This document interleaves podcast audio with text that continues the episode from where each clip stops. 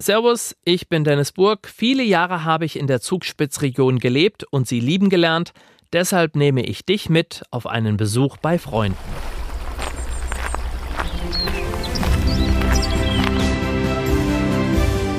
Heimat ist für mich daheim. Da sind meine Wurzeln. Da wohnen meine Freunde, meine Familie, da gehöre ich halt hin. Die Almen und vor allem auch diese Bergwiesen mit den Heustadeln, das Brauchtum, Tradition. Wo ich mich einbringen mag, das Umfeld, wo ich mich geborgen fühle. Woanders ist auch schön, aber bei uns ist es schon besonders schön. Spitzenratsch, Spitzenunterhaltung, Spitzenmomente. Zugspitzregion, der Podcast. Tourismus, Natur, Gesundheit und Heimat. Das ist die Zugspitzregion. Und du bist mit deinem Podcast mittendrin. Entdecke deine Spitzenregion. Heute geht es um Wildfleisch, denn das wird immer beliebter. Und dennoch hat es ein Image. Das Image, dass es vorzugsweise in der dunklen Jahreszeit gegessen wird. Ich bin mir sicher, dass sich das nach dieser Podcast-Folge mit dem Regionalmanagement Bayern ändern wird.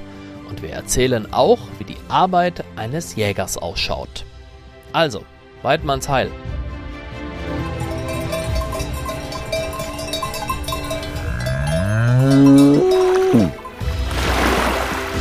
Spitzenratsch, Spitzenunterhaltung, Spitzenmomente. Zugspitzregion, der Podcast. Es ist die Frage aller Fragen, was kommt Heiligabend in der Zugspitzregion auf den Tisch? Meistens Raclette oder Fondue. Wir werden wahrscheinlich Würstel sein. Essen gehen, das ist dann irgendwie halt ein Buffet, was uns halt anspricht. Fondue. Einfach so traditionell, macht Spaß, also Fleischfondue. Ich mag, dass die Mama an Weihnachten Pommes kocht. Mit Ketchup. Wild geht's bei Dominik Rödel zu. Ist bei ihm aber auch nicht verwunderlich, denn Rödel ist Berufsjäger bei der Privatwaldgemeinschaft Oberammergau. Bei ihm gibt es Weihnachten immer ein leckeres Wildgericht. Allerdings findet der 37-Jährige es blöd, dass Wild immer nur als Weihnachtsessen abgestempelt wird. Das ist ein ganz tolles äh, Lebensmittel, Nahrungsmittel von der Fleischqualität, von die Vitamine, die drin sind, B-Vitamine, Fettsäuren, Eiweißgehalt ist einfach ein Wildfleisch absolut auf ein Level, wenn nicht höher zu stellen wie ein Rindfleisch. Deshalb kann der Oberammergauer auch nicht begreifen, dass Wild oftmals auch in klassische oder besser gesagt alte Kochmuster verfällt. Wildbraten, den man einlegt, äh, am besten nur eine Woche oder zwei Wochen in Wein oder Buttermilch. Äh, man redet immer noch von einem Wildogu. Dieser sogenannte Ogu, und der kam aus Zeiten, wo man das Wild mit dem Zug durch ganz Deutschland ungekühlt gefahren hat und dieses Ogu nenne ich eher angegammelt oder eher schon ein bisschen bedenklich von der, von der Lebensmittelhygiene her. Das ist bei unseren Standards, die wir haben, ein Top-Fleisch, genauso wie Rind, Schwein oder sonstiges äh, Geflügel. Das ist absolut auf eine Linie zu stellen oder auf ein Niveau. Daher rät der Berufsjäger, wer will ihm das verdenken, zu mehr Variationen beim Wild, nicht nur im Sommer zur Grillsaison. Von der Bolognese auch, von Steaks über, über Würstel. Wir machen alles an Wurst. Es gibt Landjäger, es gibt Wildbeißer, es gibt da luftgetrocknete Wildsalami. Das sind alles Produkte, die wir anbieten oder die wir machen oder machen lassen in dem Fall, aber, aber die top sind. Rödel geht zu seiner Wildkammer. Von außen ein ganz gewöhnlicher Container, dass hier das Wild unter hygienischen Standards verarbeitet wird, ahnt der Laie nicht wirklich.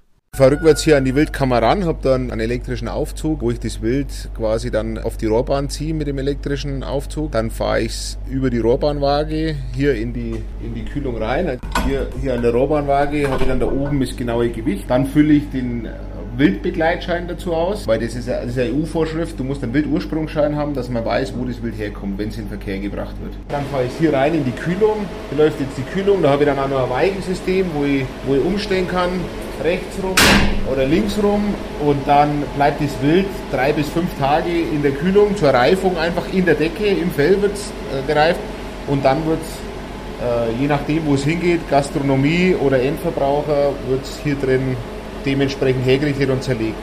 Somit sind wir ausgestattet mit einem Vakuumiergerät. Dann haben wir hier noch eine geeichte Waage mit Etikettendrucker, wo wir Preis, Verfallsdatum, alles draufdrucken können. Und dann nimmt das Wild seinen weiteren Lauf. Zum Beispiel zu Stefanie Bauer und dem Oberammergauer Restaurant Mundart. Bauer bezieht ihr Wildfleisch von Rödel, weil ihr die Regionalität sehr wichtig ist. Weil man die besten Produkte vor der Haustür hat, da muss man nicht weit fahren. Äh, natürlich auch, um auf die Umwelt zu schauen, ähm, kann mich tausendprozentig darauf verlassen, dass ich vom Dominik eine gescheite Ware kriege. Und ähm, ist auch noch ein Werbeeffekt noch mit dazu. Denn Regionalität lasse sich auf der Speisekarte besser lesen, findet sie. Allerdings fällt Bauer auf, dass Gäste auch immer mehr Fragen haben. Sie wollen wissen, woher Lebensmittel kommen, wie Speisen zubereitet werden und ob Zusatzstoffe drin sind. Daher setzt sie auch weiterhin auf regionale Vermarktung. Und Rödel ergänzt, dass die sich noch moderner präsentieren müsse, um Kundschaft zu erreichen.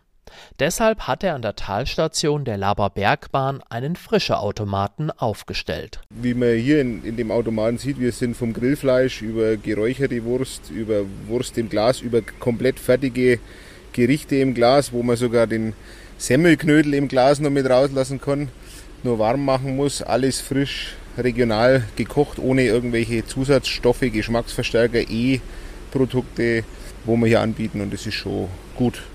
Und der werde nicht nur von den Touristen, sondern auch verstärkt von Einheimischen genutzt.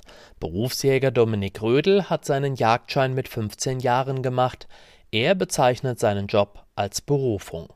Wohlweislich, dass es mehr ist, als nur mit einem Gewehr auf der Lauer zu sitzen. Tatsächlich ist die direkte Jagdausübung äh, vielleicht ein Drittel meiner Arbeitszeit. Der Rest darum ist schon die viel Organisation, auch äh, Büro und Buchhaltung, dann natürlich diese ganze Vermarktung, die ich selbst in die Hand nehme, mit Wild zerlegen äh, für die Gastwirtschaften. Äh, das, das ist ein großer Anteil ist das drumherum auch Wildwiesen mähen, äh, gewisse Hegeaufgaben. Das ist ein Drittel, wie gesagt, ist Jagdzeit und der Rest ist das drumherum um die Jagd. Einen langen Tag hat Rödel nicht nur aufgrund der Arbeit, sondern auch deshalb, weil er die Frühjagd favorisiert, also vor Sonnenaufgang. Du bist draußen, wenn es dunkel ist. Das ist um diese Jahreszeit. Im Sommer ist es früh um vier. Wenn du abends noch zur Jagd gehst, kommst du abends um elf nach Haus. Das sind schon Arbeitszeiten oder Zeiten, die einer, der das in der Freizeit macht und nebenbei machen muss, schwierig leisten kann. Und die Notwendigkeit ist ja aus dem Grund, wir haben ja die Vorgaben von der unteren Jagdbehörde und wir müssen diese Abschlusspläne erfüllen. Es geht auch um einen Waldbau. Wir sind ein großer Waldbesitzer in der Privatwaldgemeinschaft. Und an oberster Stelle steht bei unserer Jagdausübung, dass das aus rechtlicher Sicht sowie aus ethischer Sicht immer der Tierschutz steht an, an erster Stelle und dass alles sauber abläuft bei der Jagd. Denn dann könne man mit Fug und Recht behaupten, dass mehr Bio nicht ginge. Blöd ist allerdings, dass er das Wild nicht biozertifizieren kann, weil die letztliche Herkunft nicht nachweisbar ist erklärt Rödel. Abschließend klären wir dann noch die Essgewohnheiten des passionierten Wildfans, wenig überraschend. Tatsächlich nur Wild, ab und zu Rind und in seltenen Fällen aber auch mal Pute. Natürlich isst man mal eine Wurst oder irgendwas vom Schwein, aber was Fleisch am Teller kommt bei mir ist zu 90 Prozent Wild und der Rest ist Rindfleisch oder, oder Pute. Das waren Spitzenunterhaltungen rund um das Thema Wild. Ich freue mich auf meinen nächsten Besuch bei meinen Freunden in der Zugspitzregion und wenn du das nicht verpassen willst, dann abonniere doch einfach diesen Podcast.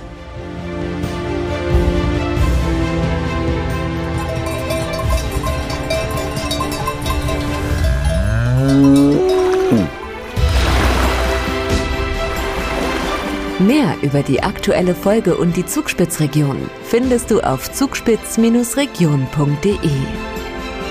Spitzenratsch, Spitzenunterhaltung, Spitzenmomente. Zugspitzregion, der Podcast.